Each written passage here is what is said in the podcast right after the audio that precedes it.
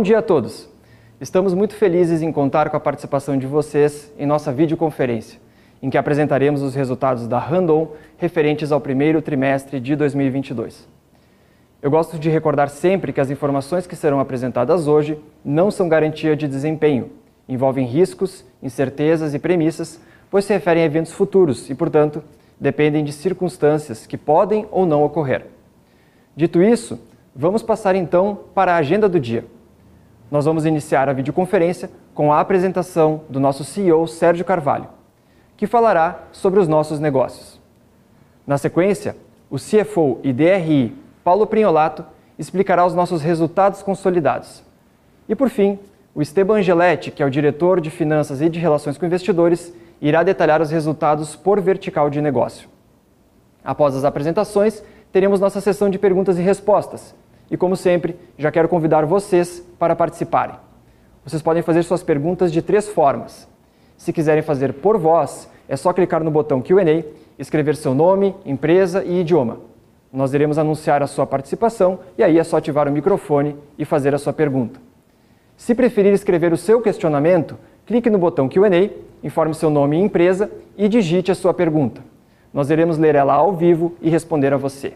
E a terceira opção é para o WhatsApp enviando sua pergunta para o telefone que está aparecendo na tela. Recordo que o nosso evento está sendo traduzido simultaneamente para o inglês e que ele conta com interpretação em Libras. Para colocar o seu áudio em inglês, basta clicar no botão Interpretation, que está na barra inferior da tela. E para ficar só com o áudio do tradutor, basta clicar em Unmute Original Audio.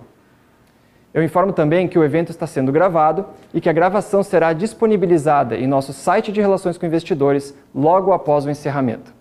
E agora, nós vamos então para as apresentações, iniciando pelo nosso CEO, Sérgio Carvalho. Saudações a todos. Obrigado por estarem conosco na videoconferência de resultados do primeiro trimestre de 2022. Depois de muitas conquistas e recordes obtidos no ano passado, com mercados extremamente demandantes e com nossas empresas operando a plena capacidade, nós iniciamos 2022 sabendo que enfrentaríamos um cenário menos favorável para os negócios. Ainda assim, nós nos desafiamos e apresentamos um guidance robusto um crescimento das nossas operações, cujos indicadores vocês podem observar na tela.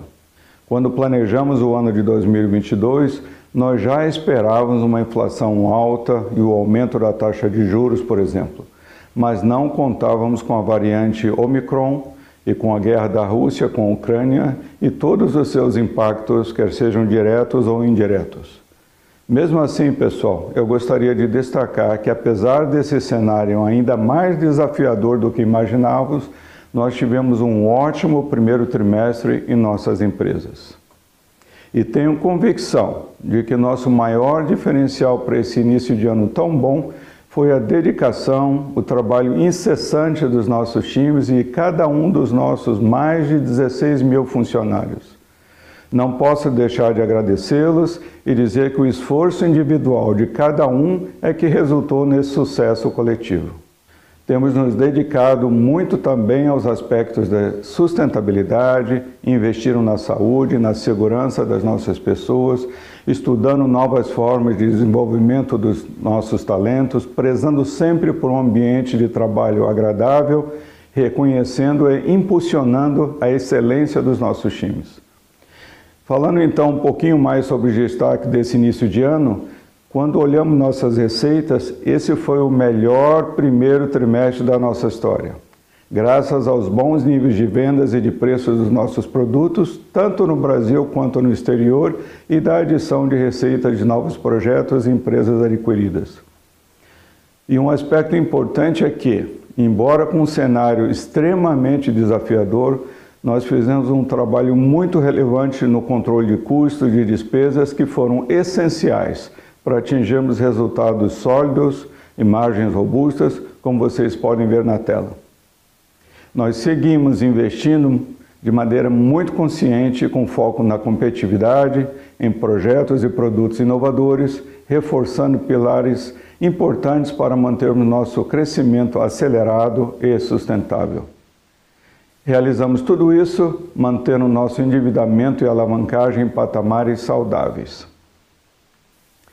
E continuamos entregando uma ótima rentabilidade sobre o capital investido. Pessoal, como vocês podem ver, trimestre após trimestre, nossos resultados têm se mantido consistentes e essa consistência é um dos atributos que eu gostaria que vocês estivessem cada vez mais presentes ao olharem para as nossas empresas.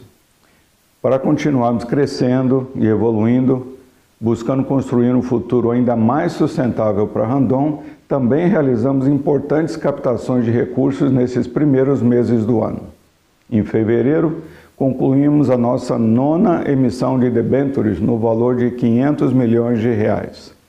Agora, em abril, a nossa controlada Frasle levantou 629 milhões de reais por meio de um follow-on. Nessa oportunidade, ampliamos nossa participação no capital da Frasle, reforçando ainda mais a presença nessa empresa, que é fundamental na estratégia de futuro das empresas Randon e contribui fortemente para a diversificação das nossas receitas. E pessoal, eu gostaria de aproveitar e destacar mais um importante passo que demos para ampliar e reforçar a nossa governança e reportar ao mercado de maneira ainda mais transparente cada um dos nossos negócios. Como vocês sabem, e eu tenho reforçado bastante esse ponto, nós estamos crescendo de maneira intensa, acelerada nos últimos anos. Nossa receita mais que triplicou entre 2017 e 2021. E estamos no caminho para entregar mais um ano de crescimento. Só para vocês terem uma ideia, com base nos números de 2021, temos três empresas que faturaram mais de 2 bilhões de reais cada uma. E mesmo as empresas de serviço e tecnologia, que embora sejam menores, já mostram um grande potencial futuro. Por isso, decidimos atualizar a forma com que apresentamos os resultados para vocês de três divisões que vocês já estavam bastante acostumados e que estão aparecendo na tela, nós passamos para cinco verticais de negócio. A vertical montadora, que concentra nossos negócios da Randon Implementos, suas filiais e controladas, como foco na fabricação e comercialização de implementos rodoviários, vagões e peças de reposição para esses produtos a vertical Autopeças Veículos Comerciais, que conta com as empresas Castertech, Suspensis, Master e Yost, suas filiais controladas, que tem foco em OEMs, implementadoras e o mercado agrícola. A vertical Controle de Movimentos, Veículos Comerciais e Leves, a nossa powerhouse de reposição, representada pela Frasle e suas filiais controladas. A vertical de Serviços financeiros e digitais, que concentra as atividades do Banco Randon, do consórcio, a Randon Corretora, a R4 e a Randon Ventures, o nosso braço financeiro de investimentos em startups. E por fim, a vertical de tecnologia avançada e o nosso headquarter, que conta com as empresas CTR, a Naiwan, a Alton, a RTS, a Conexo e a Holding e se dedica à inovação com olhar corporativo. Nesse novo formato de apresentação, nós queremos dar a vocês a possibilidade de acompanharem cada vertical mais profundamente e com mais detalhes. Assim, vocês poderão conhecer os potenciais de cada um, uma dessas verticais e sua importância para o nosso modelo de negócios diversificado e resiliente. E as verticais nos permitirão fazer isso com ainda mais foco e velocidade, fortalecendo a execução da estratégia e o crescimento sustentável dos nossos negócios. É nesse formato que estamos trabalhando internamente e que agora oficializamos ao mercado, com os nossos resultados do primeiro trimestre de 2022. Para quem quiser mais detalhes sobre as mudanças, nós disponibilizamos em nosso site de RI uma série de materiais com planilhas, Q&A e vídeo explicativo. Pessoal, vale a pena conferir. E por fim, eu gostaria de reforçar que 2022 será um ano de muitas novidades, com lançamento de novos projetos, de muita inovação, Tem muita coisa boa vindo pela frente, pessoal. Nós sabemos que teremos diversos desafios, assim como temos todos os anos, mas é na diversidade que encontramos a superação e que nas dificuldades é, é que ficamos mais fortes para continuar planejando uma Randon ainda maior, mais moderna e resiliente. E agora eu passo a palavra ao Paulo Priolato para continuar a nossa explanação. Obrigado, Sérgio. Bom dia a todos. Quero começar agradecendo a participação de cada um de vocês em nossa videoconferência de resultados.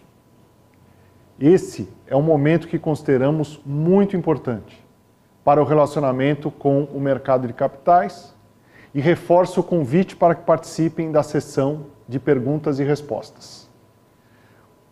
Começando pelo mercado de caminhões e de semi-reboques, quero lembrar que em 2021 nós tivemos um ano com demanda recorde em alguns mercados específicos. Muitos clientes optaram por renovar e ampliar suas frotas aproveitando a forte demanda por transporte de cargas e as condições favoráveis de financiamento. O que observamos agora é que, com a elevação de taxa de juros, o fraco desempenho de alguns setores, como o varejo, e as incertezas do cenário político-econômico, o mercado tem comprado de forma mais racional e conforme a necessidade. Vocês podem acompanhar na tela os volumes produzidos vendidos e exportados no primeiro trimestre de 2022. Podemos notar que, apesar de permanecerem em patamares bastante saudáveis, já se observa uma desaceleração na comparação com o ano passado. Ainda assim, a expectativa é que 2022 apresente um bom nível de demanda, principalmente nos segmentos ligados ao agronegócio. Agora, falando especificamente dos nossos resultados, como o Sérgio destacou, nós tivemos recorde para as receitas de um primeiro trimestre. Foram 2,5 bilhões de reais, avanço de quase 30% frente ao mesmo período do ano passado. Esse crescimento se deve aos volumes de mercado que permanecem em patamares sustentáveis, além disso, ao aumento das vendas para o mercado externo, tanto das exportações a partir das plantas brasileiras, quanto das nossas unidades no exterior. Além disso, as receitas vindas das empresas adquiridas depois do primeiro trimestre de 2021, como a Castertech Schroeder, Alton, RTS e Randon Corretora. E também ao aumento do preço médio dos nossos produtos, necessário para compensar os efeitos da inflação. Falando sobre as receitas no mercado externo, foram 100 milhões de dólares no primeiro trimestre de 2022, 48% a mais que no primeiro trimestre do ano passado são destaques positivos deste indicador. A forte demanda de peças para reposição em produtos da linha pesada. Além disso, o agronegócio, que seguiu impulsionando os mercados da América do Sul, apesar da quebra de safra no início desse ano, a recomposição dos estoques de distribuidores e a conquista de novos clientes e contratos de fornecimento. Como ponto de atenção em nossa relação às exportações e vendas internacionais, temos os aumentos dos custos logísticos globais, a pressão inflacionária e a variação cambial, que pode afetar a competitividade das nossas exportações. Passando para o EBITDA consolidado, ele somou 401 milhões de reais com margem de 16,2% no primeiro trimestre de 2022. Essa é a melhor margem de EBITDA desde o primeiro trimestre do ano passado. Só foi possível atingir esse resultado pela excelente gestão de suprimentos, que mitigou a maior parte dos efeitos da inflação de insumos, pelos bons volumes vendidos e pela recomposição dos preços de vendas. Sabemos que serão inúmeros os desafios para mantermos a rentabilidade em bom nível ao longo do ano, mas estamos trabalhando em diversas frentes para que nossas margens permaneçam em bons patamares nos próximos trimestres. Quanto ao resultado líquido, obtivemos lucro de 130 milhões de reais no primeiro trimestre de 2022, com margem líquida de 5,3%. Aqui eu gostaria de recordar que tivemos uma série de receitas e despesas não recorrentes relativos a processos tributários ao longo de 2021, que acabaram impactando o comparativo desse indicador, fato que não ocorreu no primeiro trimestre deste ano. Com relação à análise do resultado líquido do trimestre, que eu já destaquei alguns pontos importantes nos demais indicadores, mas para este em particular, gostaria de complementar falando do resultado financeiro que foi impactado significativamente pelo aumento da taxa Selic e pela variação cambial, o que acabou afetando a rentabilidade nesse início de ano. Apesar de todos os desafios que mencionei durante a análise dos resultados, conseguimos entregar um ótimo trimestre, graças ao nosso modelo diversificado de negócios. Este é um grande diferencial para enfrentar momentos adversos e desafiadores, pois traz resiliência às nossas operações. Gostaria de apresentar algumas informações que destacam este modelo. Nesse gráfico em tela, vocês podem observar a origem de nossas receitas por vertical de negócio. Destaco as verticais industriais, que são três montadora, autopeças veículos comerciais e a vertical controle de movimentos veículos comerciais e leves. Cada uma delas tem grande relevância nas receitas e apresenta características distintas e complementares aos negócios das demais. Abrindo a receita líquida por produto, observamos boa distribuição entre nossas autopeças, que atendem a diferentes mercados sejam eles OEM ou reposição, tanto no Brasil quanto no exterior. No entanto, o grupo de produto mais relevante são os semi-reboques, com 31% do total. É importante observar que dentro desse segmento temos grande diversificação, pois está ligado a diversos setores da economia, em especial ao agronegócio, além do mercado de exportação, onde está presente em diversos países.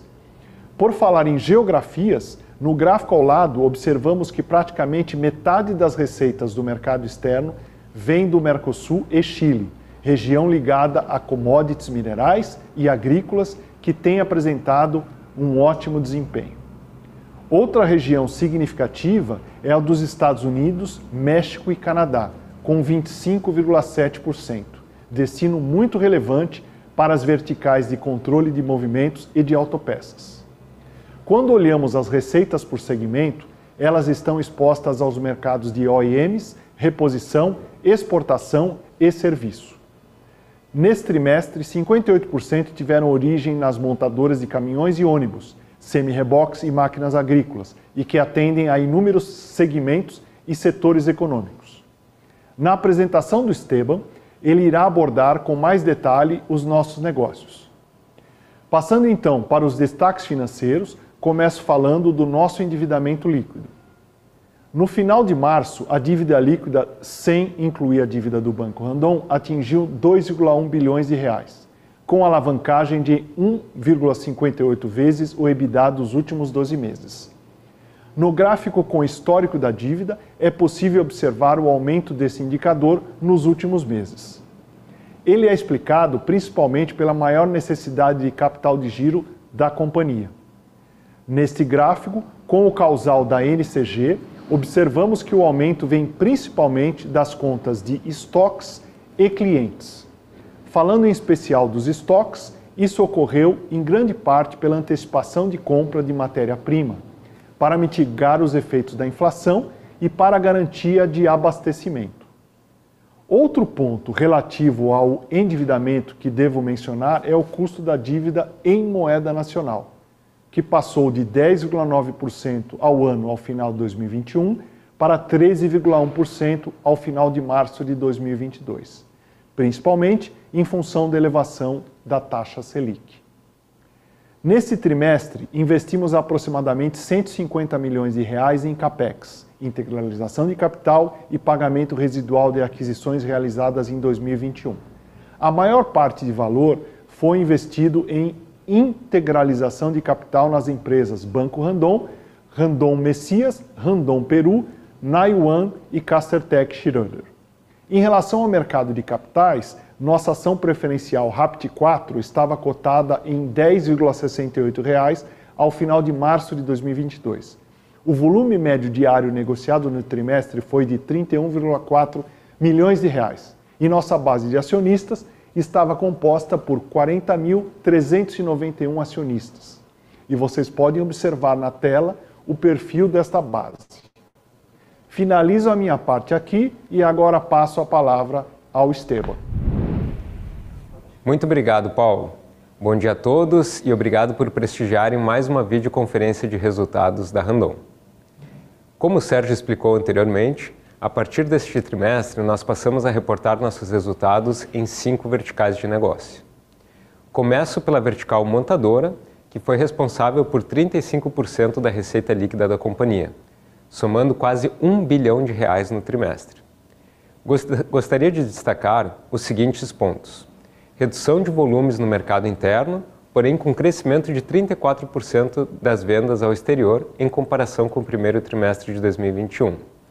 Mesmo com volumes inferiores, a receita líquida aumentou em 29% na comparação ano contra ano, devido ao maior preço médio e ao bom mix de produtos vendidos. EBITDA de 119 milhões de reais e margem EBITDA de 12% refletiram a decisão estratégica tomada no final de 2021 de priorizar preço e rentabilidade. No entanto, com a desaceleração do mercado, juros mais altos e maior nível de incerteza, essa estratégia, estratégia teve um efeito negativo de redução no volume de vendas, implicando em queda no market share da companhia. Para os próximos trimestres, ações estão sendo tomadas para buscar equilibrar volume e rentabilidade. Explorando um pouco mais a origem das receitas desta vertical de negócio, trazemos na tela o gráfico da receita líquida por produto. Além das vendas de semi-reboques para o mercado interno, que representam aproximadamente 70% da receita e para o qual já expliquei o contexto vivenciado no trimestre, podemos observar que quase 18% da receita teve origem no mercado externo, do qual destaco a boa demanda para os países da América do Sul, em especial do Chile. Outras regiões, como África e América Central, apresentaram volumes menores, mas com crescimento gradativo. As vendas de peças de reposição representaram quase 11% da receita desta vertical e temos a intenção de que ganhem cada vez mais relevância nos próximos anos. A venda de vagões permaneceu em patamares baixos, com a entrega de 27 unidades no trimestre. Olhando o gráfico por setor econômico, é possível verificar que as vendas para o setor do agronegócio seguem próximas a 70% da receita. Mesmo com a quebra de safra na região sul e nos primeiros meses do ano, a expectativa para a safra brasileira em 2022 ainda é de crescimento frente ao ciclo anterior. Passando agora para a vertical autopeças veículos comerciais, trazemos na tela os principais indicadores do primeiro trimestre de 2022 receita líquida de 984 milhões de reais e 11 milhões de dólares de receita no mercado externo. EBITDA de 170 milhões de reais com margem de 17,3%. Como vocês podem observar, esta foi a segunda vertical mais relevante em receitas para a companhia no primeiro trimestre de 2022, porém é que entregou o maior nível de rentabilidade dentre as verticais industriais. O crescimento das receitas no comparativo com o primeiro trimestre de 2021 foi de 54%, explicado pelo avanço dos volumes em algumas linhas de produto, pela recomposição de preço para mitigar os efeitos de inflação e pelas aquisições realizadas por esta vertical. Nesse sentido, é importante destacar que as receitas obtidas por meio das novas empresas da Castertech agregaram 93 milhões de reais na comparação com o primeiro trimestre de 2021 no gráfico que aparece na tela, trazemos a distribuição das receitas dessa vertical por tipo de produto. Os mais representativos são os eixos e suspensões, da Suspensis, que representaram 43% do total, seguido por fundição e usinagem, da Castertech, com 22%. Estes itens têm grande relevância por estarem presentes em todos os segmentos de caminhões e semi-reboques, já que são essenciais ao sistema de rodagem. Abrindo um pouco mais as vendas por segmento, observamos boa distribuição entre os diferentes grupos de produto, liderado por implementos rodoviários, com 28%, e por caminhões de linha pesada, com 27%. Ambos os segmentos com grande relevância no agronegócio na demanda. Para os próximos meses, o ponto de atenção fica para os efeitos negativos das paralisações na produção de caminhões e ônibus pela falta de componentes eletrônicos. Mas esperamos impacto mínimo em nossos negócios, dado que as OEMs seguem com carteira robusta e demandando nossas autopeças para recomporem os seus estoques. Partindo agora para a vertical de controle de movimentos, veículos comerciais e leves, que basicamente trazem os números da Frasle, suas filiais e controladas, destaco receita líquida de 704,8 milhões de reais, sendo que 46% tiveram origem no mercado externo, somando aproximadamente 74 milhões de dólares neste trimestre. E EBITDA de 106 milhões de reais, com margem e EBITDA de 15%. Assim como na vertical montadora, esta vertical também apresentou queda de volume, porém com aumento de receitas na comparação com o primeiro trimestre de 2021, devido à recomposição de preços ao longo do ano e ao bom mix de vendido. A exposição da Frasle é em três mercados principais: reposição Brasil, OEMs e mercado internacional, sobre os quais destaco os seguintes pontos. Na reposição, enfrentamos maior concorrência nas peças focadas para a linha leve, devido à inflação e à diminuição do poder de co compra do consumidor final. Já na reposição linha comercial, observamos performance mais robusta, impulsionada principalmente pelo agronegócio e pela retomada do transporte urbano. No mercado externo, tivemos forte demanda de lonas de freio da linha pesada, com bom desempenho no mercado norte-americano. Ao mesmo tempo que nossas vendas foram positivas, enfrentamos um cenário desafiador e complexo com a valorização cambial, conflitos entre Rússia e Ucrânia, além da dificuldade na logística global. No gráfico que aparece na tela agora, nós trazemos a distribuição da receita por produtos. Vocês podem observar que praticamente metade tem origem no material de fricção, mas que com as aquisições realizadas nos últimos anos, outros grupos de produtos ganharam relevância, como as vendas de itens de suspensão, direção e powertrain, com aproximadamente 26% seguidas por componentes de sistemas de freio, com quase 17%. Passando para a vertical de serviços financeiros e digitais, eu destaco que no trimestre foram 100 milhões de reais de receita líquida, o que representa um avanço de 53,6% na comparação com o primeiro trimestre de 2021, e EBITDA de 25 milhões de reais, com margem de 25,3%. Destaco os seguintes pontos sobre esta vertical aumento de cotas vendidas pela Randon Consórcio, que atingiu recorde de receita neste trimestre, impulsionado pelo mercado agrícola e pelo aumento da taxa de juros, que torna o consórcio uma opção mais atrativa para aquisição de bens. E o crescimento da carteira de crédito do Banco Randon, que está diretamente relacionado com os demais negócios das empresas Randon, visto que financia clientes, fornecedores e distribuidores. A margem apresentou queda no comparativo trimestral, principalmente pelo aumento do custo de captação do banco, com a elevação da taxa de juros no país. Já a Randon Ventures atingiu a marca de oito startups investidas e neste trimestre anunciamos investimento na Money Money, uma fintech que conecta investidores dispostos a emprestar dinheiro para pequenos e médios empreendedores à busca de crédito. Por fim, vamos à quinta vertical, que é a vertical de tecnologia avançada e headquarter. É nela que temos a Naiwan, por exemplo, que segue desenvolvendo produtos com nanotecnologia e que apresentam inúmeras possibilidades de aplicação. Além das empresas de tecnologia, a holding também compõe esta vertical, tendo como um dos principais atributos o de alavancar sinergias e otimizar processos entre as empresas do grupo. Nesta vertical, registramos receita líquida de 32 milhões de reais, com EBITDA de 145 milhões de reais devido especialmente à equivalência patrimonial da holding, que representou 149 milhões de reais e que é o resultado da participação societária do centro corporativo nas demais verticais. Mas eu recordo que estes números são eliminados no consolidado, por serem intercompany. Agradeço a participação de vocês na nossa videoconferência e passo ao Davi para iniciarmos nossa sessão de perguntas e respostas.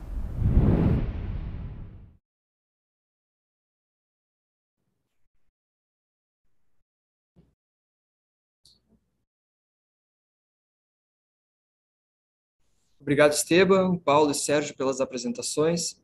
É, nós vamos começar agora, então, a nossa sessão de perguntas e respostas. E antes de começar, então, eu recordo que vocês podem fazer as suas perguntas de três formas. Se quiserem participar por voz, é só clicar no botão Q&A e escrever o seu nome e empresa para entrarem na fila. E assim que chegar a vez de vocês, nós vamos anunciar o seu nome e aí é só ativar o microfone e fazer a pergunta. A segunda forma é, é fazer o questionamento por escrito. Então é só clicar no botão Q&A, colocar seu nome, empresa e digitar a pergunta. Nós vamos ler ela aqui também ao vivo e responder para vocês. E a terceira opção é por WhatsApp. Se alguém quiser, pode mandar pergunta para o telefone que aparece na tela e a gente também vai ler essa pergunta e responder ao vivo. A gente começa então com uma pergunta por voz do Lucas Marchiori do BTG Pactual. Lucas, obrigado aí pela participação. É, por favor, aí pode fazer a sua pergunta. Obrigado vocês, pessoal. Vocês me escutam bem por aí? Sim, escutamos sim. Beleza, obrigado. Bom, bom dia a todos. Duas questões do meu lado, uh, pessoal, dois tópicos que eu queria ouvi-los. Uh, primeiro, no, no, release vocês mencionam um pouco aí sobre a, a, projeção de produção de caminhão ao longo do ano, né, e teoricamente refletindo um pouco sobre os impactos aí dos gargalos logísticos para a chegada de peça. Eu queria saber como é que vocês estão hoje, uh, com a cabeça aí para a produção tanto de caminhão quanto de implementos, né, em termos de projeção para a indústria toda em 2022. Qual que é o o número que vocês têm ouvido aí das associações, das conversas com clientes, que número que vocês acham razoável para a produção tanto de caminhões quanto de implementos nesse ano, só para pegar a última projeção de vocês. Uh, e o segundo tópico nos surpreendeu a margem reportada nesse trimestre forte ali na casa dos 15%, né? O guidance implícito para o ano 13 a 16, né? Indica que vocês estão hoje no topo superior da banda. Então queria saber que, que é a cabeça de vocês aí para o resto do ano? Teoricamente deveria ter uma acomodação de margens após aí o primeiro trimestre, né? Até pelo impacto aí de repasses de CID, tudo, enfim, só para saber o que, que é a cabeça de vocês com relação à performance de margens ao longo do ano, dado aí o começo forte, né, no primeiro trimestre, na casa ali dos 15%. São essas duas questões aí, pessoal. Muito obrigado.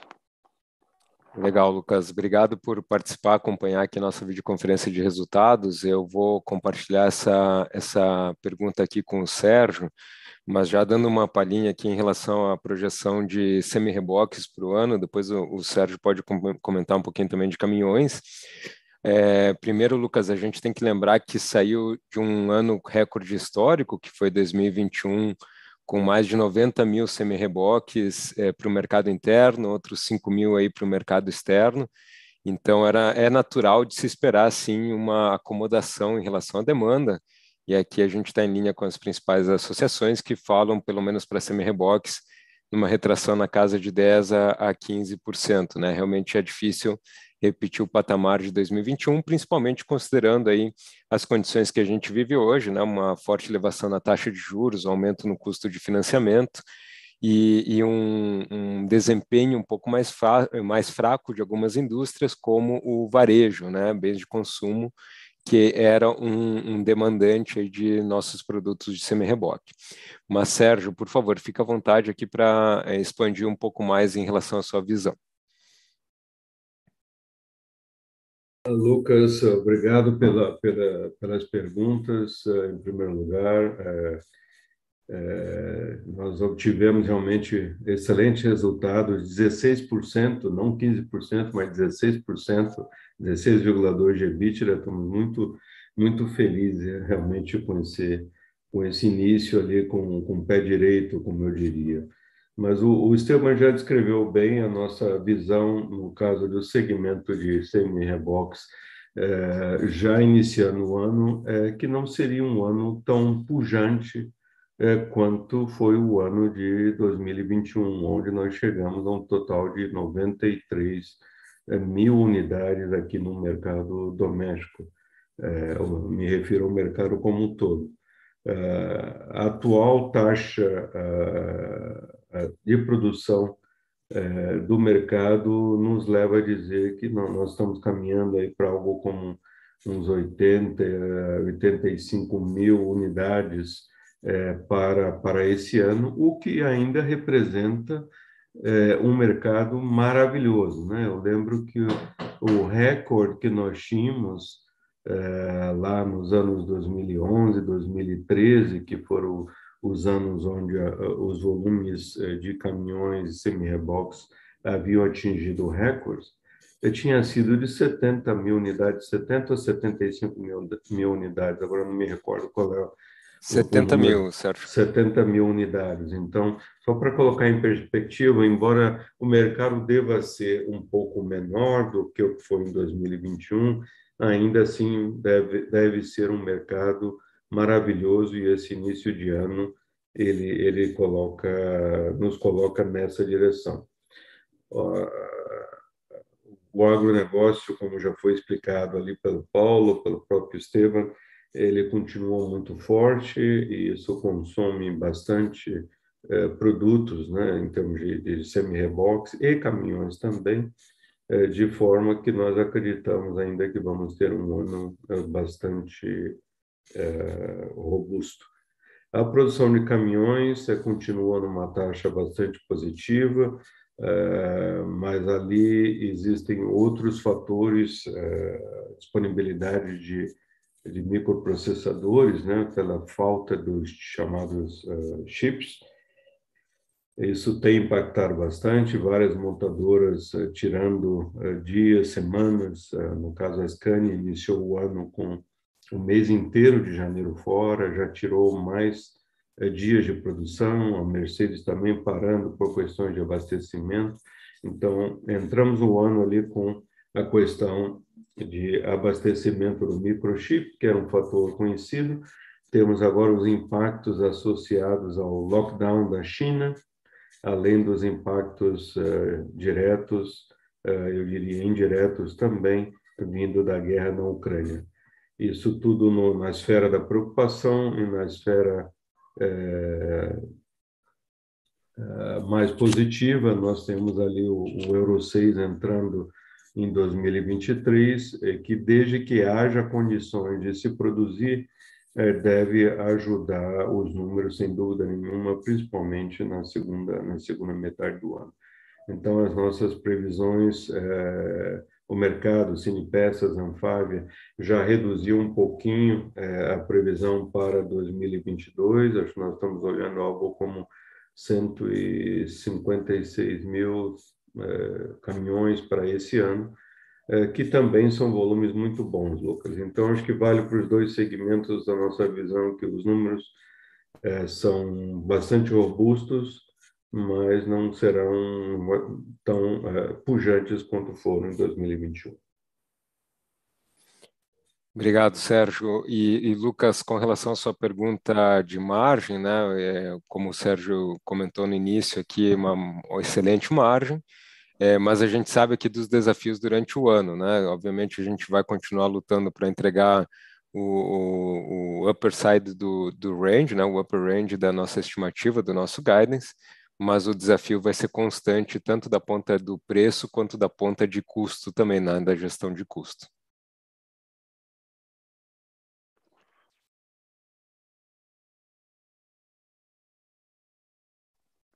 Perfeito, pessoal. Obrigado. Obrigado pelas respostas aí. Bom dia a todos.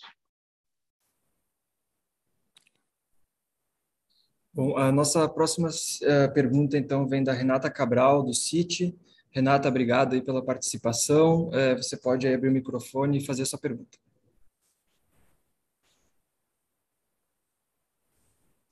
Opa, obrigada. É, bom dia a todos, obrigada aí por pegar a minha pergunta, eu tenho duas.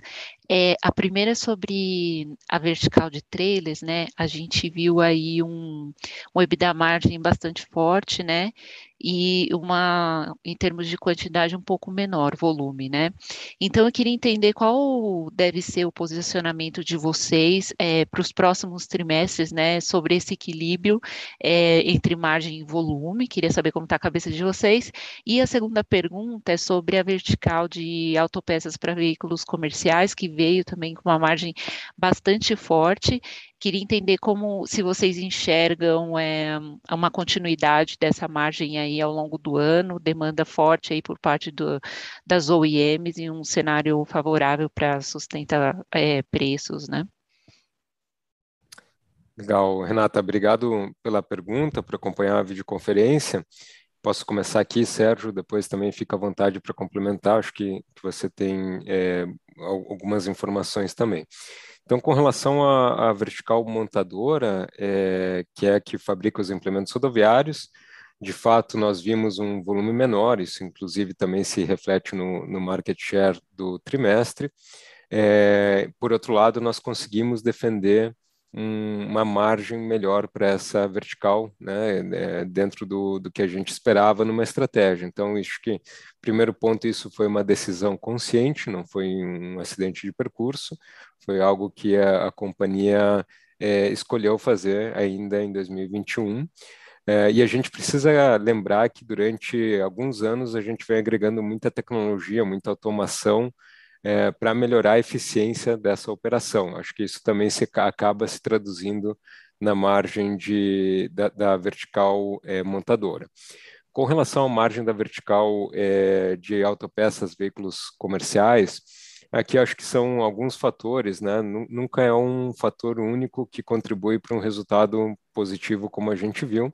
É uma combinação de fatores positivos que a gente vem trabalhando desde 2016, pelo menos, né? Um deles, por exemplo, é o aumento de escala da própria Castertech, com a aquisição é, de, de, empresas e de ativos no ano passado. Como a gente comentou no vídeo aqui, isso já se traduz numa receita adicional para o trimestre e acaba ajudando a diluir custo, a melhorar a performance da Castertech. Né?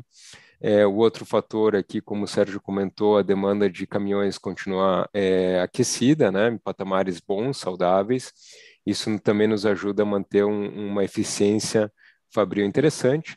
E o terceiro ponto, né, continuado investimento em automação nas autopeças, é onde a gente tem uma, um produto um pouco mais seriado e, e que nos permite lançar mais de automação e desde a aquisição da, de robôs que a gente fez em 2020, a aquisição da Auton, a fundação aqui, a criação da RTS, né, Randon Tech Solutions, a gente tem avançado é, de forma rápida é, nesse sentido, né, de usar automação como ajuda também para defender margens. Né. Sérgio, por favor, se quiser complementar, fica à vontade. Obrigado, Esteban. Obrigado, Renata, pela, pela, pelas perguntas. Apenas adicionar alguns pontos ali aos volumes de, de trailer, né, de semi-rebox nesse início de ano. Uh, nós, uh, dentro das empresas Andon, nós valorizamos bastante uh, todos os aspectos sociais associados aos nossos colaboradores. Então, nós tivemos um início de ano um pouco mais complexo com a Omicron, Uh, nós já vimos previstos uh, certas uh, situações como a inflação, como algumas dificuldades de abastecimento quando planejamos o ano de 22, mas certamente não havíamos planejado, por exemplo, para o Omicron ou para a guerra da Ucrânia e suas consequências. E no, no nosso caso, eu falei da nossa valorização das pessoas, porque para cada funcionário positivado, Renata, nós é, afastamos todos aqueles que tiveram contato com o funcionário e ficam vários dias em casa até poderem cumprir com o protocolo, fazer seus testes, aí se tiver tudo bem, retornar para a empresa. Então nós chegamos em alguns momentos a ter, principalmente no mês de janeiro e parte de fevereiro, nós chegamos a ter 20% da força de trabalho ausente em, em, em algumas localidades. Então, isso teve um impacto, sim, na nossa produção, uh, mas isso nós fizemos de uma forma, outra vez, consciente, priorizando aí a saúde de todos os nossos funcionários. E também nós temos vivenciado, falando em termos de, de volumes um pouco menores nesse primeiro trimestre, vivenciado um fenômeno um pouco atípico com essa situação tão instável que nós uh, temos visto é, é, em termos de abastecimento, principalmente na produção de caminhões.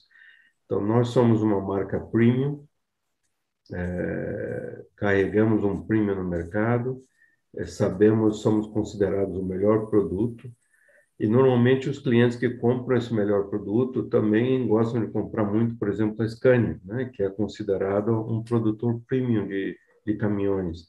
E a Scania passou o mês inteiro de janeiro sem produzir por questões de abastecimento, principalmente nesse caso, semicondutores. Né?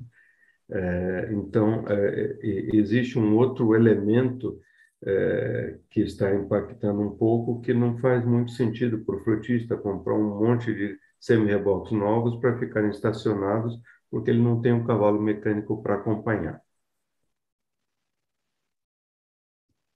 Espero ter esclarecido, Renata. Com certeza. Obrigada, gente. Bom dia aí para vocês. Obrigado, Renata. Bom, a nossa próxima pergunta é do Vitor Mizusaki, do Bradesco BBI. Vitor, obrigado aí por participar com a gente. Por favor, pode fazer sua pergunta. Oi, bom dia, parabéns pelo resultado. É, eu tenho duas perguntas. É, a primeira, vocês é, elaboraram bastante nessa questão de preço e market share agora no, no primeiro TRI, é, mas eu queria saber se vocês poderiam comentar um pouco né, como que é essa estratégia de preço está é, impactando o backlog da, da Randon.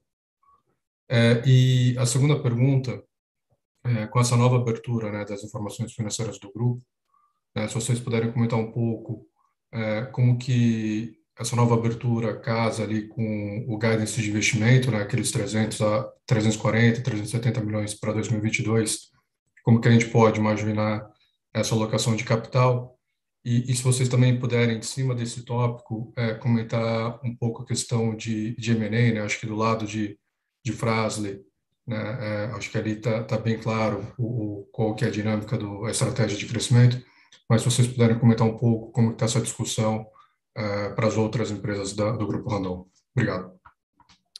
Legal, obrigado, Vitor, pela pergunta. É, vai ser bom a gente poder explorar um pouco esses dois tópicos aqui. É, com relação a preço, market share, acho que o, o, Sérgio pode comentar um pouquinho essa estratégia. E com relação à, distribuição de CAPEX, alocação de capital é, entre as verticais, é, eu convido o Paulo aqui também para contribuir. Sérgio, por favor, se quiser começar. Ok, Vitor, é, obrigado por participar é, mais uma vez conosco, né, Vitor? Estivemos juntos ontem, hoje de novo. Ah, nossa situação está um pouco mais estável. O que, que eu quero dizer com isso? No ano passado, nós vivenciamos inflações altíssimas. Então, nós tínhamos que, fomos extremamente cautelosos ao cotar ou, vender é, é, slots de produção, vagas de produção para meses futuros, por não sabermos como, qual seria o custo do produto. É tão simples quanto isso. Você poderia, nós poderíamos ter vendido muito mais, digamos lá no terceiro, final do terceiro, quarto trimestre, já pensando nesse início de 2022, mas optamos por ser mais cautelosos, por não termos essa essa essa compreensão né, de quanto o, o, aço continuaria subindo, se já já chegamos a patamares mais estáveis ou não. Agora nós já, já passamos por quatro meses, ou quatro meses e meio, que seja é, durante o ano.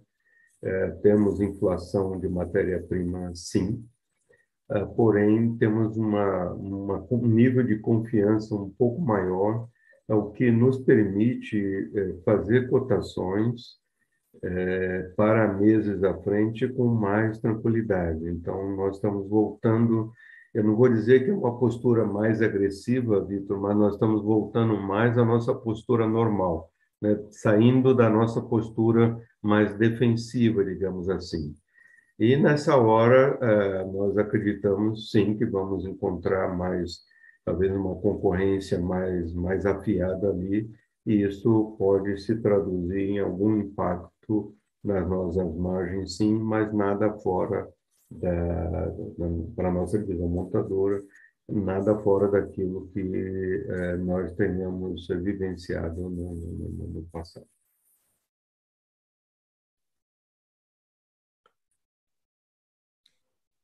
Obrigado, Sérgio. É, Paulo, você quer comentar um pouquinho sobre essa alocação de capital entre as verticais? Bem, bom dia a todos. Vitor, obrigado aí pela pela participação, pela pergunta. É, falando primeiro dos investimentos orgânicos, né, sempre ressaltando que o guidance que nós divulgamos para o ano, ele se refere a investimentos orgânicos, né? Então nós uh, estipulamos ali um range entre 340 a 370 milhões de reais. E nós temos uma forma uh, de alocar esse capital nos investimentos orgânicos uh, muito relacionado à, geração de caixa de cada uma das empresas, tá? Então isso na média funciona tanto do ponto de vista das divisões, bem como no consolidado, é, um percentual sempre em torno ali de 25% da sua geração de EBITDA. E claro, esses investimentos orgânicos, eles é, estão em, principalmente em, em, em manutenção, em expansão, em automação, e priorizando principalmente a, aqueles uh, ganhos em produtividade. Tá? Uh, quando a gente fala dos investimentos inorgânicos, uh, você já comentou, claro, o, fizemos o, o follow-on da Frasle, e, e claro, o, o, use of proceeds desse follow-on é, é, é, é majoritariamente aí para operações de M&A, e o nosso objetivo é focar em operações de M&A, aumentando a nossa parcela de receitas do exterior.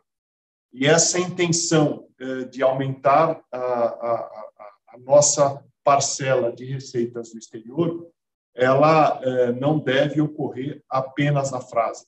Nós temos intenção, inclusive, nas outras verticais, de também crescermos de forma inorgânica eh, no exterior. Então, são projetos eh, que nós estamos trabalhando e, e oportunamente eh, nós divulgaremos ao, ao mercado. Ótimo, Paulo, se puder só fazer um follow-up com, com, relação a essa questão, é, pensando na, na, parte de, de implementos, é, assim, a, a, visão de vocês é que, dado o tamanho do investimento, né, da, da aquisição, seria possível financiar com o próprio balanço da, da, da Randon? Ou, de repente, seria necessário buscar outras formas de financiamento? É, a gente sempre analisa é, a questão do nosso alavancagem de forma consolidada, então a gente tem um compromisso de ficarmos sempre é, próximo de uma vez net debt to EBITDA, é, podendo atingir perto de dois é, durante um momento aí de, de realização de projetos de M&A. Tá? Mas, é, na realidade, Vitor, é, na Randon e, e, e, na divisão, na vertical é, montadora, esses projetos, a ideia é que sejam projetos é, menores, sendo financiados com os recursos próprios. Tá? Essa é a nossa ideia majoritariamente. Ótimo, obrigado.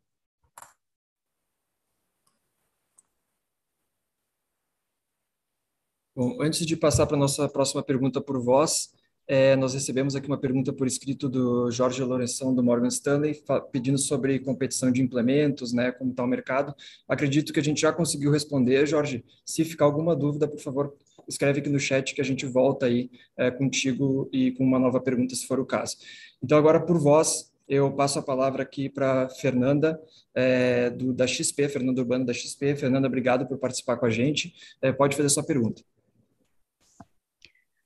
Oi, pessoal, bom dia. Parabéns pelos resultados e obrigada por pegar nossa pergunta.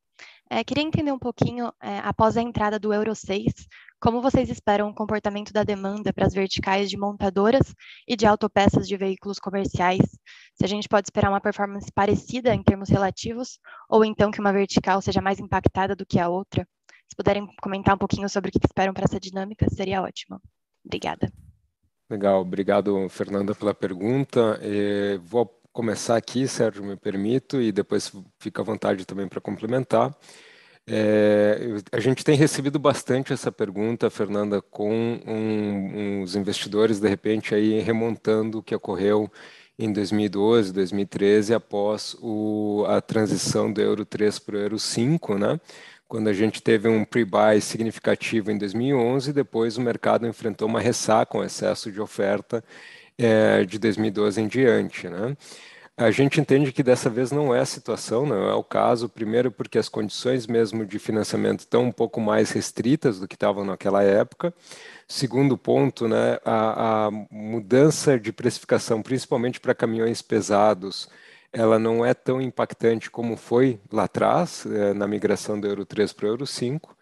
É, e o terceiro ponto, né, porque o, o Sérgio comentou num, numa das primeiras perguntas, por mais que as montadoras queiram produzir, elas ainda estão enfrentando gargalos de produção, falta de alguns insumos que impedem elas conseguirem entregar tudo aquilo que elas gostariam. Então, nossa visão está mais é para uma estabilidade da demanda, tanto para esse ano aqui quanto para o ano que vem. É, possivelmente parte da demanda, inclusive, desse ano acabe escorregando para o ano que vem, fazendo com que exista uma maior estabilidade de mercado em termos de volume de mercado. E a nossa cabeça está mais ou menos parecida com relação a semi-reboques também. É, Sérgio, por favor, fique à vontade se quiser complementar. Eu acho que você já descreveu é, muito bem toda a situação, Estevão. Tá ok, então. Obrigado, Sérgio. Obrigado, Fernanda.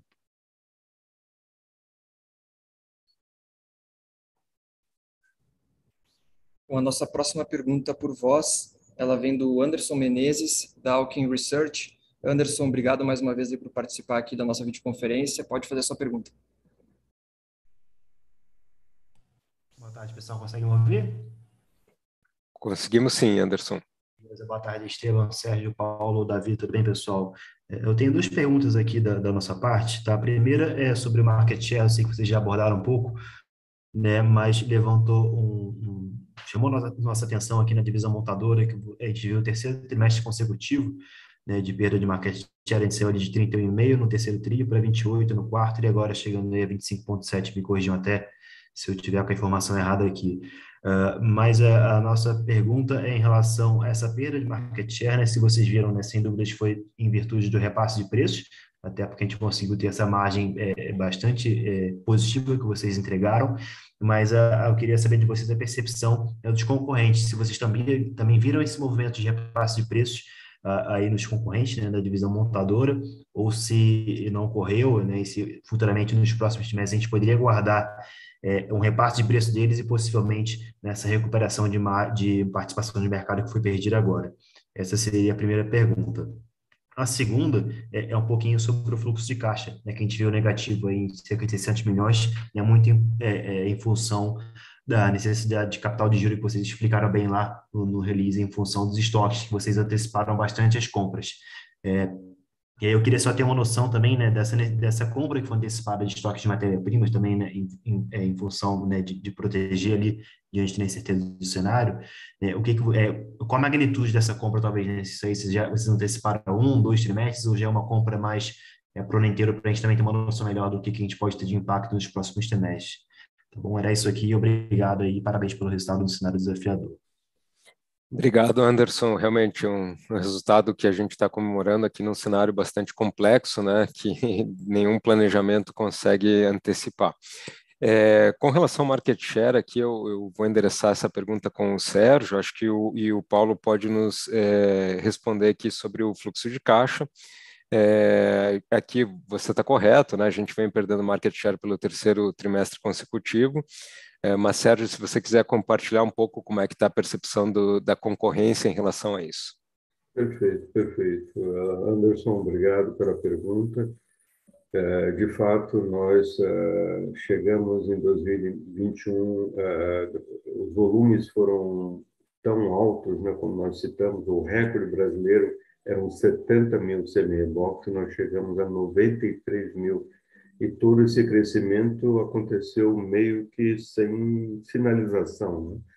Uh, e isso nos levou a inúmeros gargalos em termos de produção, limitação de capacidade. Então, nós tivemos, além do fator preço que você comentou, que nós queremos sim preservar, né? em 2021 trabalhamos bastante como empresa líder nós temos também a obrigação ali de dar um tom para o mercado de que é, temos que dar retornos né, para, para todos, é, na esperança que os mais profissionais é, acompanhem essa necessidade de você é, se ajustar. Mas não foi apenas a questão de preço, foi principalmente a questão de capacidade que nós tivemos que lidar. E não apenas a capacidade por parte da nossa divisão montadora de uma forma direta, mas também de toda a base de fornecedores da nossa divisão montadora. Então, nós poderíamos ter produzido mais, poderíamos ter vendido mais, com certeza, é, se não tivéssemos essas restrições. E um terceiro ponto é o ponto que eu mencionei há pouco, onde é, é, nós optamos por fazer aquilo que nós tínhamos um pouco mais de confiança no sentido de, de margem, né? de poder cotar produtos num horizonte de fornecimento mais curto e não abrimos a nossa carteira para meses seguintes por desconhecer qual seria a margem desses produtos que seriam vendidos três, quatro meses depois. Nem toda a indústria fez isso. Né? Isso vai, com certeza, se traduzir nos resultados é, dessas, dessas indústrias. Mas, tendo dito isso, nós iniciamos o ano numa realidade um pouco diferente, com algumas coisas ainda inusitadas. Nós já melhoramos muito, expandimos a nossa capacidade produtiva, resolvemos aí bastante os nossos gargalos, digamos assim, então esse ponto está mais sob controle.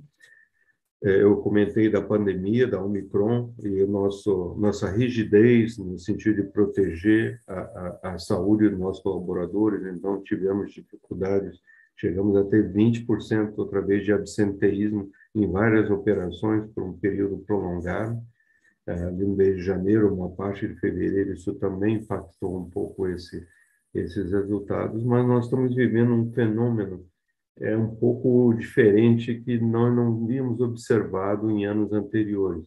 Então, quando você fala em market share, o market share é determinado pela, pelo emplacamento. Tá? Então, nós vendemos muito mais do que esses números estão mostrando é, de market share, porque não tem muitos é, clientes que compraram produto, pagaram, mas não fizeram emplacamento.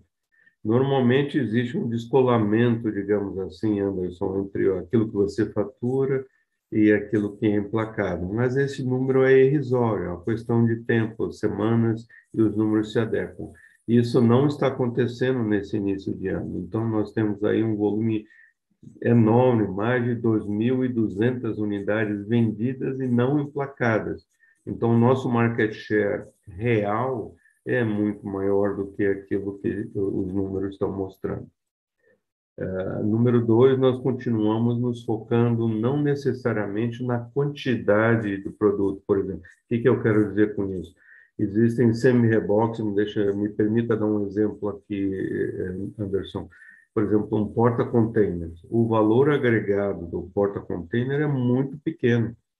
Né? É, um, é uma base de aço com é, os eixos, as suspensões embaixo, não tem, não tem produto em cima, não tem a caixa, não tem o frigorífico, não, não tem um tanque, é, é, um produto mais de menor custo.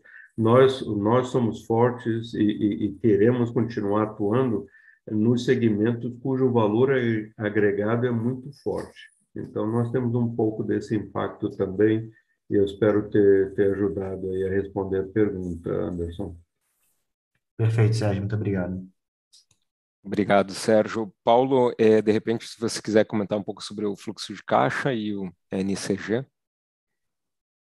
Claro, claro. Anderson, obrigado pela participação e muito obrigado aí pela sua pergunta. Tá? É, de fato, eu não vou entrar com uma questão específica sobre é, qual é o quantos meses de estoque estratégico nós temos, porque isso é uma questão muito estratégica, mas eu vou me referir mais à questão é, do ciclo de conversão de caixa, que é uma conta é, aberta e todos podem fazer. Tá? Então, o que, que aconteceu? Na verdade, nós fechamos o ano com um ciclo de conversão de caixa em torno aí de 70 dias, e agora, no fechamento de março, nós estamos com mais ou menos 90 dias. Ou seja, nós aumentamos aí em mais ou menos 20 dias eh, equivalentes a dias de faturamento eh, o nosso investimento em capital de giro. Tá? E isso se deve por algumas razões, principalmente a questão de minimizarmos os efeitos da inflação eh, e o mais importante, a questão propriamente dita de é, tentarmos reduzir riscos de abastecimento na nossa cadeia de suprimentos, é, ainda mais por conta é, do conflito, né, ali da guerra na Ucrânia, todos os problemas que nós estamos vendo também ali na, na China, né, fechamentos de cidades como um todo, isso vem impactando a questão de frete como um todo. Então, a gente optou por investir mais em capital de giro, justamente para eh, tentar reduzir o impacto desses dois pontos que eu citei. Além disso, também, nós aumentamos o nível de estoque de produtos prontos, principalmente na vertical montadora, pelas razões que o Sérgio eh, já explicou, ou seja, o atraso nas entregas de caminhões aí pela, pelas OEMs o que dificulta a retirada dos semi-reboques. Tá? Mas a gente uh, vem trabalhando aí com uma série de ações e a gente espera uma estabilização uh, dessa necessidade de capital de giro ao longo dos próximos trimestres. Tá? Perfeito, Paulo. Obrigado aí. Parabéns mais uma vez a todos. Obrigado. Obrigado. Bom, a nossa próxima pergunta por voz vai vir, vem do Marcelo Aldi, da Cardinal Partners. Marcelo, obrigado mais uma vez aí também por participar com a gente. Por favor, pode ativar o microfone e fazer sua pergunta.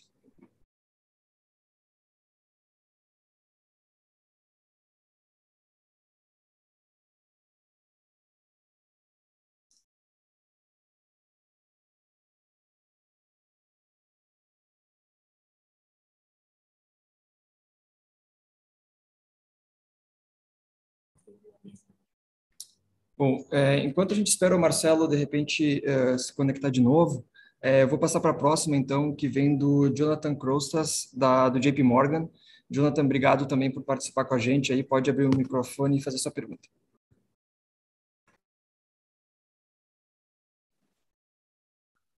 Oi, bom dia, Davi. Conseguem me escutar? Bom dia, Jonathan. Sim. Conseguimos sim. Opa, bom dia, Esteban, Sérgio. É, parabéns de novo pelos resultados. Eu tenho duas perguntas do meu lado, né? A primeira ainda sobre a internacionalização dos negócios. A gente vê que agora o mercado externo representa mais ou menos 18% da receita, a empresa tem o objetivo de aumentar essa exposição, né, como o Paulo mencionou. Então, eu queria ouvir qual seria, uma, qual seria um nível razoável né, para assumir até o final do ano, se você tem um nível alvo para o médio e longo prazo. E a segunda pergunta era sobre as, as, perspectivas do segmento de vagões, né? Como são as expectativas do ano, comprado 2021, vocês estimam que o market share de vocês nesse mercado continua ali na casa de 25%, 30%, se, se não me engano. É, obrigado. Obrigado, Jonathan. É, eu, eu, recebi aqui as duas perguntas, obrigado por acompanhar. Eu posso comentar um pouquinho sobre a expectativa de vagões. E com relação à internacionalização dos negócios, a nossa expectativa eu passo depois na sequência para o Sérgio e para o Paulo comentarem um pouquinho, tá? É, inclusive, acho que com relação à pergunta de vagões, a gente tem outras é, perguntas relacionadas no Q&A, a gente, a gente aproveita para endereçá-las também, tá? É, nós tínhamos uma expectativa de um ano até um pouco melhor em relação a vagões, desde que nós começamos a renovação das principais concessões em 21, em 20, 21 e principalmente com o marco regulatório, mas a gente sabe que isso não vai se traduzir em investimento no D0 no material rodante, né? Essas principais concessionárias investem inicialmente na infraestrutura, na, na rodagem, e depois acabam investindo no vagão. Né? Acho que uma prova, por exemplo, que o ano passado, ou esse ano aqui, nós vendemos três vagões para transportar material das ferrovias, né, para transportar os batentes é, da, das ferrovias, né, isso quer dizer, o pessoal está ainda investindo na infraestrutura de base dessas concessões.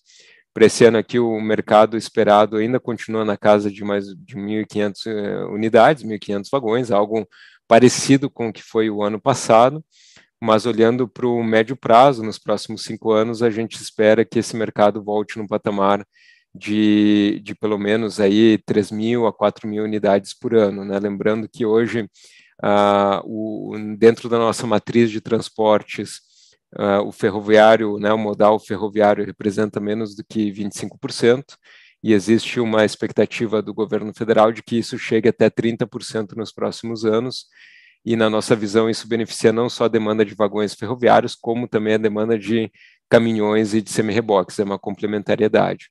E para fechar esse assunto aqui, eu lembro que o ano passado nós fizemos um investimento na nossa planta de Araraquara, né, uma linha dedicada para vagões, justamente para atender essa expectativa de demanda mais aquecida que a gente vê nos próximos anos, sem ter que abrir mão de é, produção de é, implementos rodoviários. Tá?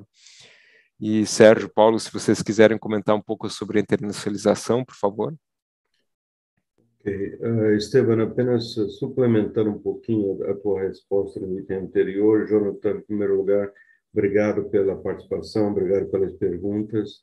Uh, o mercado de vagões, uh, o nível de cotações, por exemplo, atual, relativos ao ano de 23, é bastante grande. Então, nós estamos muito animados que é, estamos vendo toda a movimentação para que venhamos ter, sim, volumes mais condizentes já é, a partir de 2023, apenas para suplementar ali toda a elaboração que que o Esteban fez mas a nossa visão é de ter é, pelo menos 30% da nossa receita é, em mercados internacionais, né?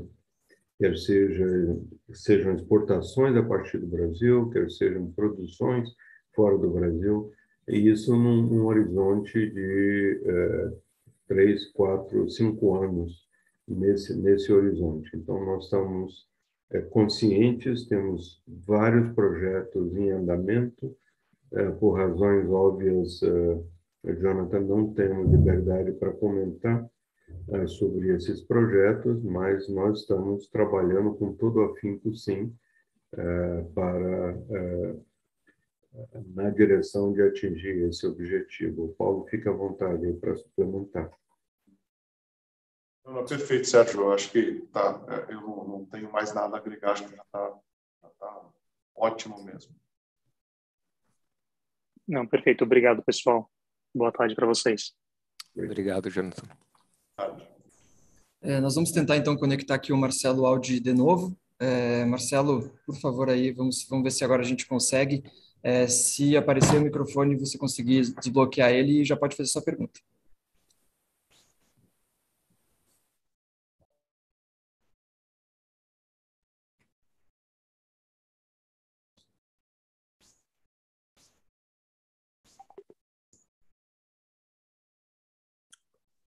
Se o Marcelo nos ouve, Marcelo?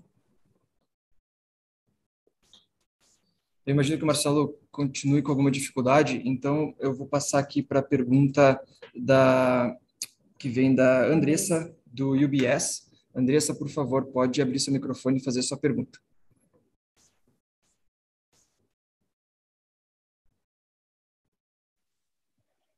Oi, Davi, obrigada. Vocês me ouvem? Ouvimos sim. sim. Ah, legal. É, então, oi, é Esteban, Sérgio, Paulo, muito obrigada pela oportunidade aqui de fazer a pergunta. É, eu queria abordar o mercado externo que mostrou um bom crescimento em todos os segmentos no trimestre. É, então, vocês poderiam falar um pouco da dinâmica da demanda nesses principais mercados e também é, pode-se dizer que a Randon está ganhando market share no mercado externo? Essa é a minha pergunta, obrigada. Legal, Andressa, obrigado pela pergunta, por nos acompanhar. É, nessa essa pergunta aqui eu gostaria de dividir também com o Emerson, que é o diretor de relação com investidores da Frasli. É, por sinal, aí aproveito já para parabenizar pelos resultados, pelos excelentes resultados de Frasli divulgados é, anteontem também. É, e eu posso começar aqui comentando um pouquinho sobre a vertical montadora e a vertical de autopeças é, veículos comerciais. Na sequência, então, eu passo para o Emerson comentar um pouquinho sobre controle de movimentos, tá? É, com relação à vertical de montadora, Andressa, é, a, a Randon é a empresa que tem um maior market share no mercado externo, né? Em alguns momentos, por exemplo, nesse trimestre aqui, nós chegamos a atingir 80% uh, do market share externo, né, de exportação.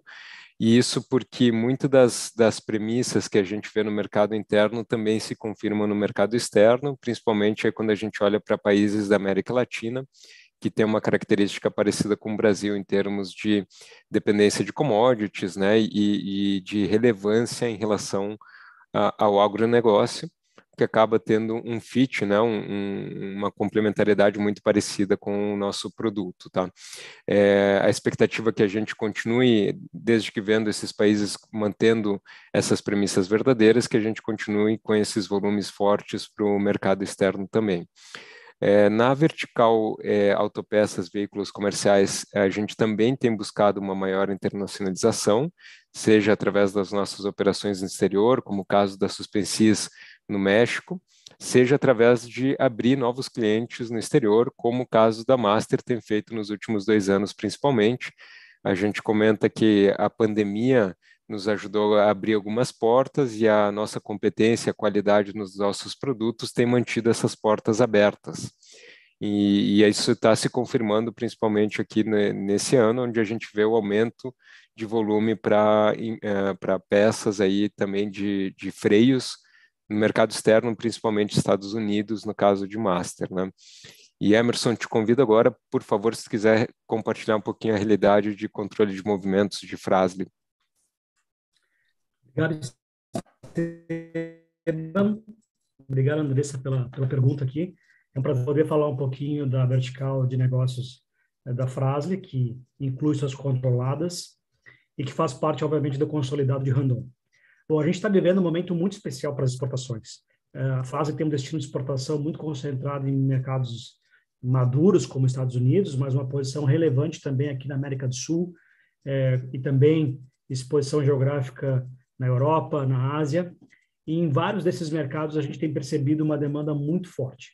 Ela está correlacionada com alguns temas. Primeiro, a dificuldade de abastecimento de algumas fontes na Ásia, em especial a China, que, traz nós, que trazem para nós oportunidades de negócio em especial em duas linhas nossas na área de fricção, eh, componentes para veículos pesados. Nós temos um cliente importante na América do Norte, nos Estados Unidos, que é a Meritor, e os volumes lá têm crescido de uma maneira muito, muito alta, eh, ano após ano, e esse ano especial aqui com recordes absolutos.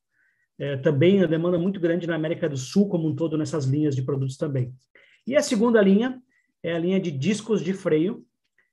nós fazemos isso através da nossa controlada Fremax e de maneira muito muito especial eh, nós temos conseguido firmar ou posicionar a empresa de uma maneira adequada o que nos limita somente nesse momento de atendermos melhor o mercado é a nossa capacidade de produção que já está muito próxima uh, do, do, do, do, full capacity. Né? Nós temos investido recorrentemente aqui em capacidade e sempre falamos, se nós tivéssemos duas Fremax, tivéssemos duas capacidades, certamente teríamos possibilidade de vendê-la completamente.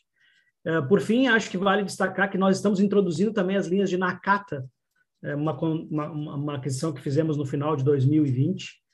É, introduzimos a linha de amortecedores na Colômbia e estamos também introduzindo outras linhas de suspensão e rodagem lá.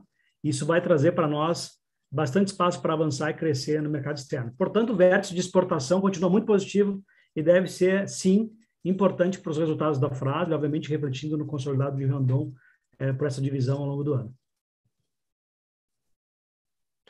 Obrigado, Emerson, por complementar aqui, com, compartilhar com a gente a realidade de, de controle de movimentos e espero que tenha respondido aqui, André, essa pergunta. Perfeito, muito obrigada. Obrigado a você. Pessoal, nós uh, encerramos agora, então, a nossa sessão de perguntas e respostas. Agradecemos a todos que participaram. É, esperamos ter respondido todas as perguntas que foram escritas aqui no nosso Q&A. É, imagino que durante as respostas aqui a gente pode endereçar a maior parte dos assuntos, mas caso fique alguma dúvida adicional, a gente fica à disposição para responder na paralela após aqui a nossa videoconferência. Agora eu vou passar, então, a palavra para o Sérgio, fazer o encerramento aqui da nossa videoconferência. Obrigado, Davi. É, eu só queria agradecer a participação de todos no colo, a participação através das perguntas. Isso tudo é muito, essa dinâmica é muito importante para todos nós. Como o Davi já citou, é, caso tenham dúvidas ou pensamentos posteriores, vocês conhecem todos os canais com o Davi, com o Esteban, o Emerson, todo o nosso time de RI de uma maneira geral. Então, fiquem à vontade para nos acessar, que nós é, suplementaremos quaisquer informações que sejam necessárias. Então, muito obrigado mais uma vez. Uma boa tarde a todos e até o próximo evento. Obrigado, pessoal. Boa tarde a todos. Obrigado, boa tarde a todos.